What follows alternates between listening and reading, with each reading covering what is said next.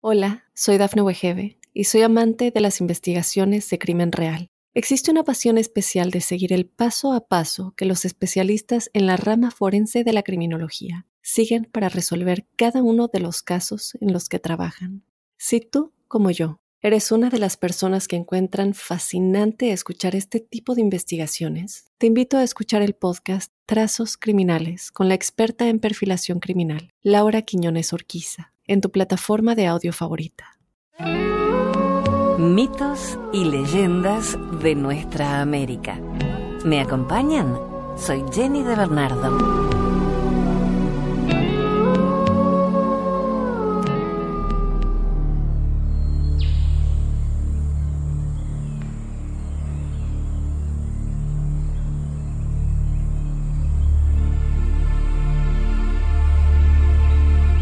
Leyenda calchaquí nos explica el origen del viento sonda.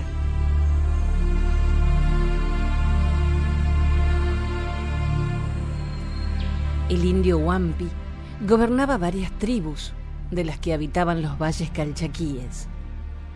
Bien merecía llevar su nombre, pues no había otro que se destacara como él por su indomable valor y su extraordinaria destreza en el manejo de las armas.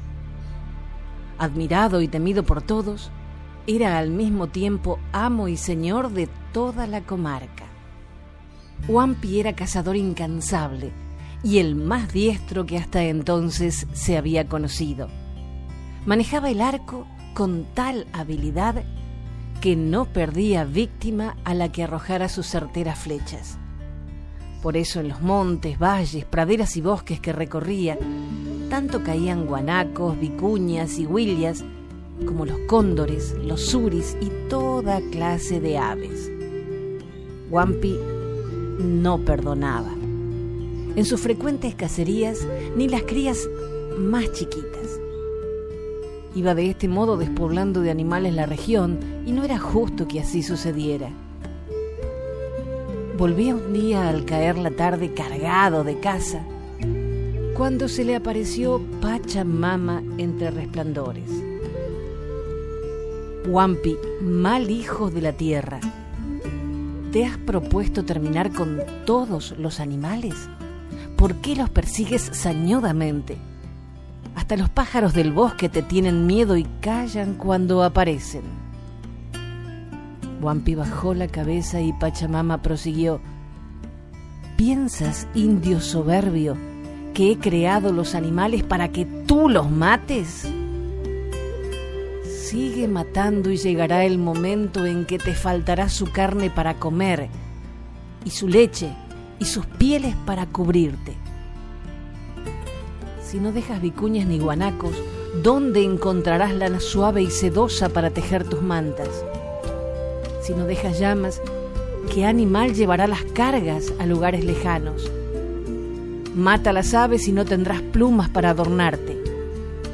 Eres ambicioso y egoísta y desagradecido, porque no sabes apreciar ni respetar los bienes que te da la madre tierra. Wampi, no tienes corazón.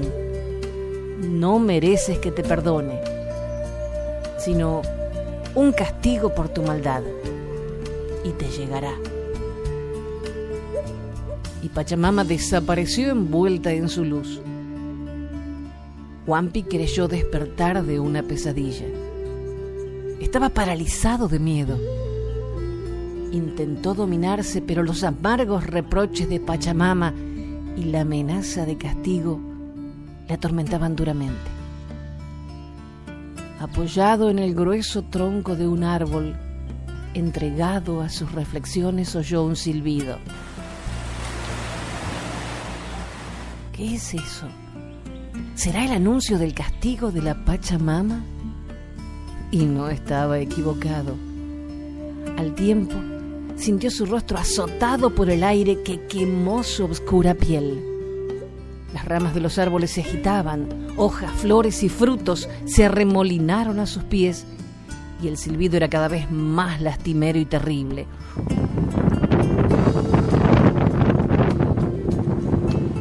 Wampi no dudó ya.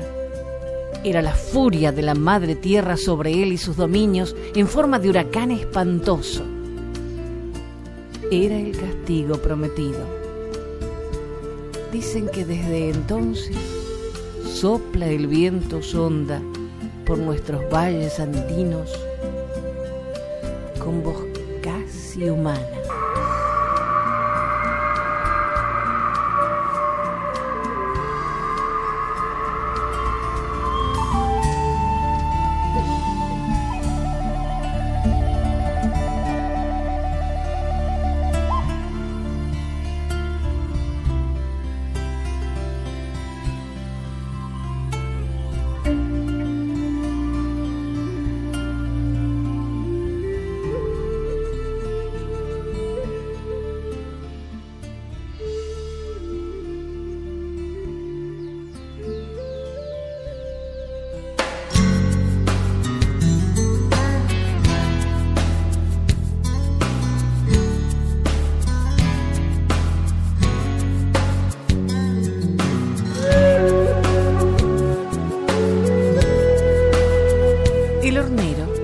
Especie perteneciente a la familia Furnaridae, que agrupa especies nativas de América del Sur, donde se distribuye desde el norte de Colombia y Venezuela hasta el norte de la Patagonia Argentina.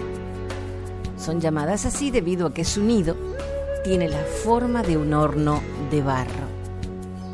El hornero tiene la particularidad de cantar con su pareja a dúo.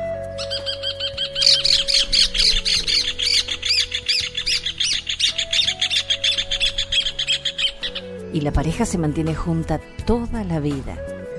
La pareja construye el nido. Su peso final promedia los 5 kilos y adquiere una dureza considerable una vez seca. Cada nido se utiliza una vez, por lo que se construye otro al año siguiente. Los usados quedan libres para quien quiera utilizarlos, ya sea otra especie de ave o el hombre para adorno, lo que frecuentemente ocurre.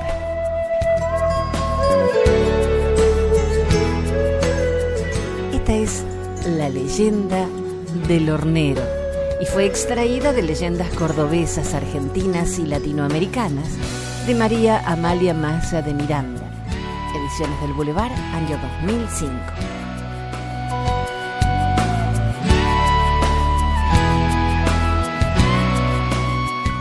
Amanece en el norte cordobés.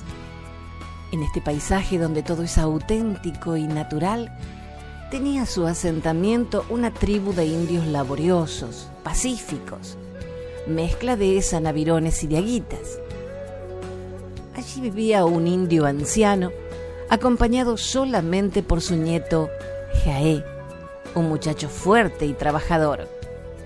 Su abuelo le había enseñado el oficio de albañil y él solidario con las otras familias de la tribu, les ayudaba a construir sus pobres casas reemplazando los toldos de ramas y cueros. Una tarde cansado de la dura jornada del día, se acostó a la sombra de un árbol cercano al arroyo, cuando vio que una muchacha muy hermosa caminaba apresurada por el sendero. El joven quiso seguirla, pero ella no le dio tiempo y se perdió en la espesura del bosque de jarillas, retamas y espinillos. Pero sí tuvo tiempo para mirarlo y sus ojos se encontraron. Ambos supieron que había nacido entre ellos el amor a primera vista. Jaé contó a su abuelo el fugaz encuentro. Ten cuidado, no mires tan alto. Ella es la hija de nuestro cacique no será fácil llegar a esa muchacha y conquistar su amor. Buen razonamiento del abuelo. Yunca, la India, tenía muchos pretendientes y un padre muy severo que aspiraba para su hija un esposo de mayor jerarquía. Pero Jaé no se desanimó. Se propuso hacer lo que fuera necesario para conquistar a la jovencita. Fue así como cuando el cacique llamó a los hombres jóvenes de la tribu para someterlos a una difícil prueba, él estuvo entre los primeros. La prueba era dura. Los aspirantes a la mano de Yunca debían ser envueltos en la piel fresca de una vaca y dejados al sol. Al irse secando el cuero se encogería, apretando y estrechándolos con gran dolor. El que resistiera más tiempo, o sea, el más duro y fuerte, se convertiría en el esposo de su hija. El día señalado, ocho pretendientes fueron envueltos y dejados en el campo al aire y al sol. Uno a uno los indios que no soportaban el tormento fueron abandonando. Pasados unos días, solo fueron quedando dos, Jaé y Aguará. Cuando este último pidió que lo liberaran de la terrible prisión, la gente de la tribu vino a sacarlo y lo acompañó hasta su rancho.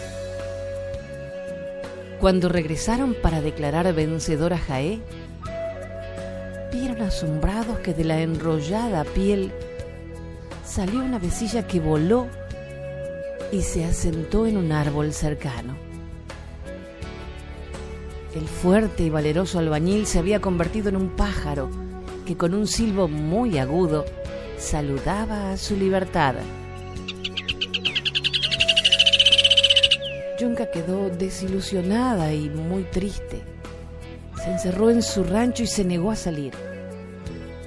Pero un día, ante el asombro de sus padres y vecinos, también levantó vuelo y fue a reunirse con su amado que la esperaba en el bosque.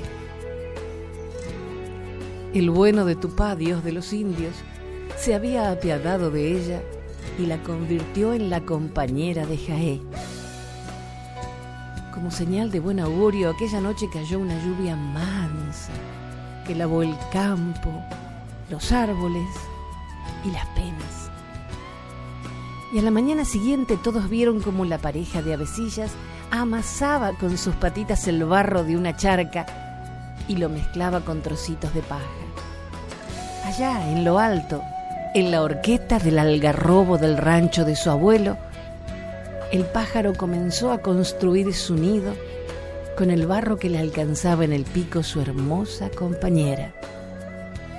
Mientras cantaban su canción de amor que posiblemente traducida a nuestro idioma diría, nuestro nido no será de plumas, son livianas, volarán. Mejor lo hacemos de barro, bien seguro y abrigado en donde nuestros hijitos sin peligro crecerán y será nuestra casita, nido de felicidad. Y como la casita que construyeron tenía la forma de un horno para cocer pan, a esas avecillas comenzaron a llamarlas horneros. El nido tiene dos compartimentos y está muy bien orientado para que ni la lluvia, el calor, la furia del viento o ningún intruso molesten a Yunca cuando ponga sus cinco huevos y se eche a empollar.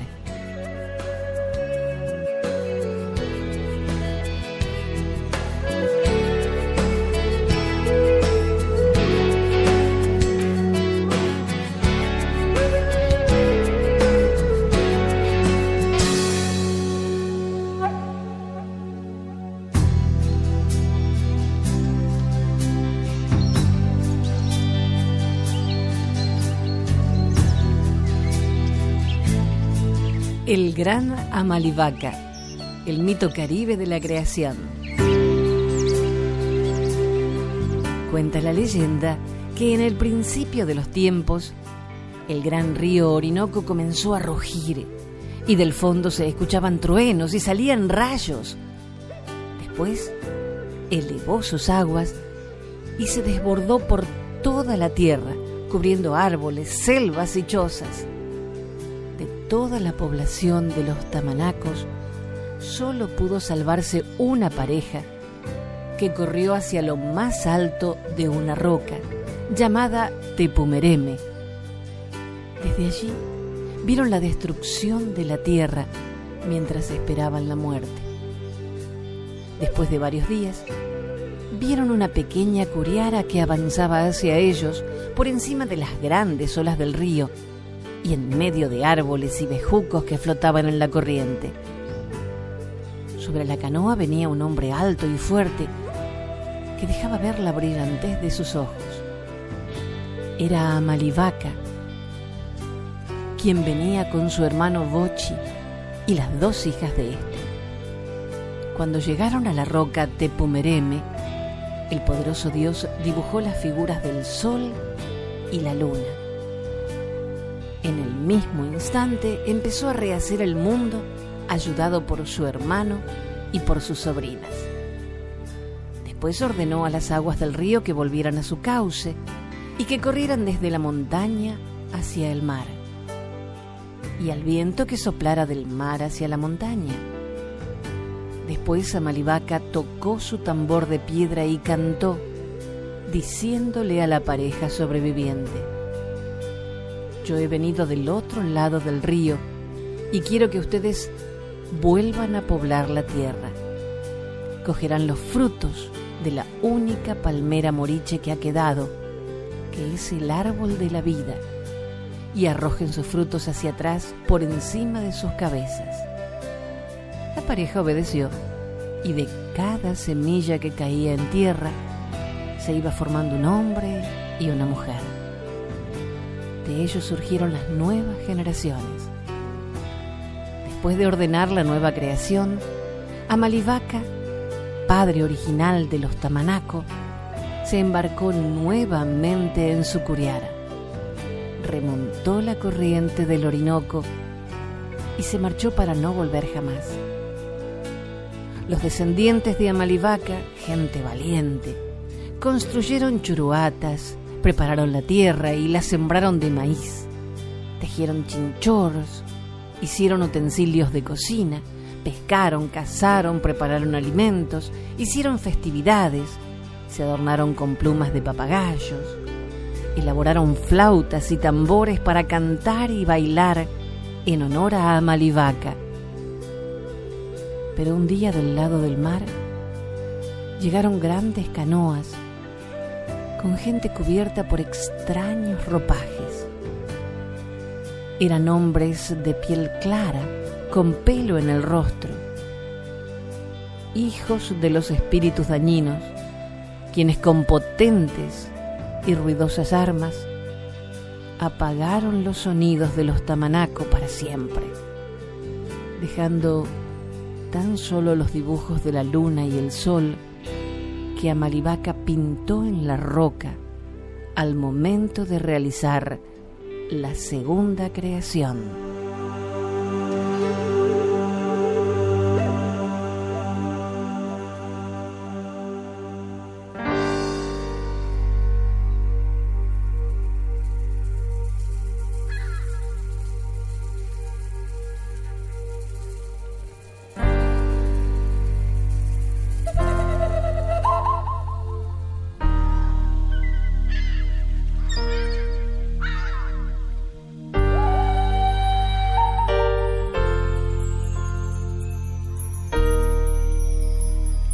Leyendas indias del lobo.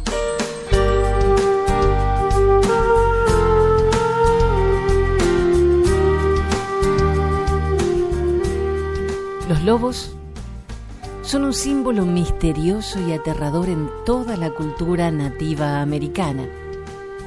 Simbolizan la fiereza, la habilidad, el valor en la caza y la muerte.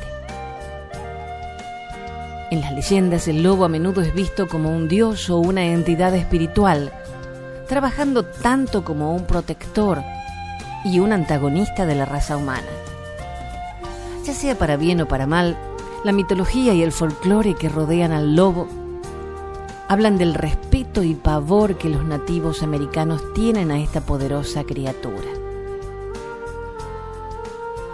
Vamos a compartir distintas historias de los nativos americanos acerca del lobo.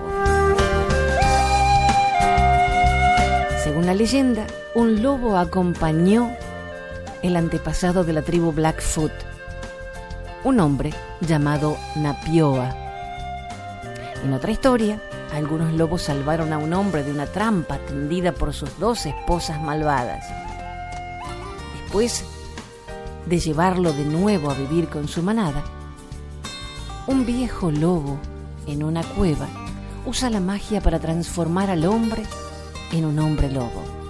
Al tiempo que mantiene el cuerpo de un ser humano normal, sus manos y pies se volvieron como garras de lobo.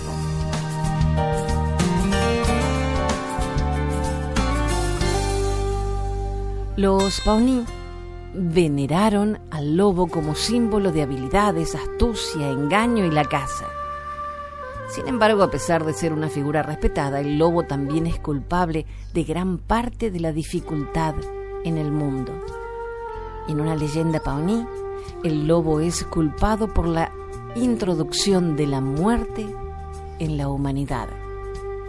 Enviado a la tierra por Coyote para causar daño, Lobo abrió un saco sagrado que le robó que contenía la muerte y sin darse cuenta la desató en el mundo.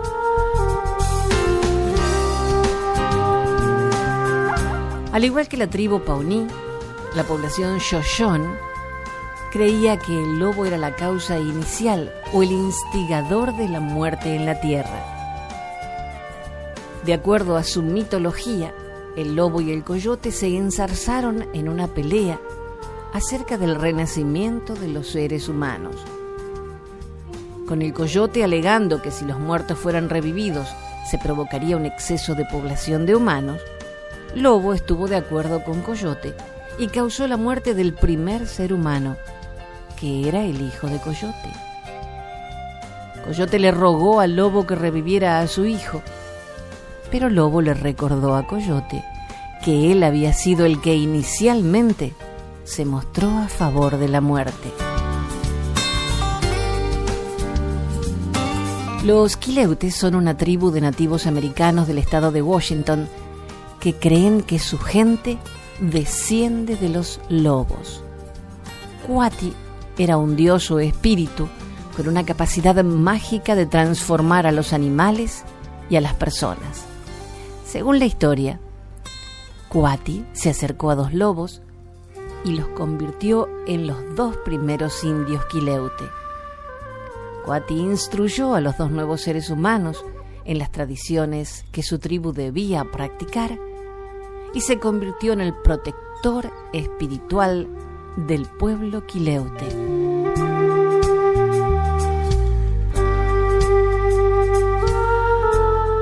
El lobo es un símbolo de protección para el pueblo inuit.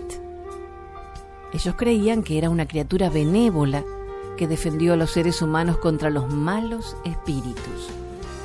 Una leyenda inuit habla de la mujer, Kisaroatsiak, que se transformó en un lobo después de años de vivir y pescar por su cuenta. Otros cuentos hablan de Ijiraat, o cambiante de formas, que se transforma en una gran variedad de animales, entre ellos los lobos, con el fin de engañar y matar a los viajeros solitarios.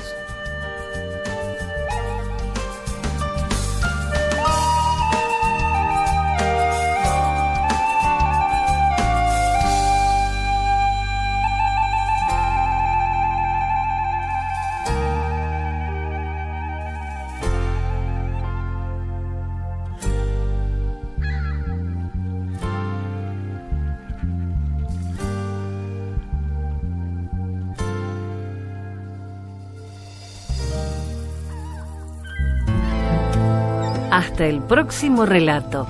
Soy Jenny de Bernardo.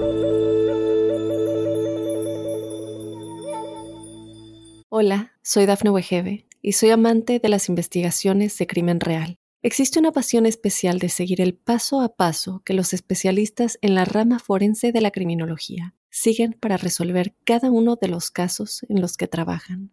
Si tú, como yo, ¿Eres una de las personas que encuentran fascinante escuchar este tipo de investigaciones? Te invito a escuchar el podcast Trazos Criminales con la experta en perfilación criminal, Laura Quiñones Orquiza, en tu plataforma de audio favorita.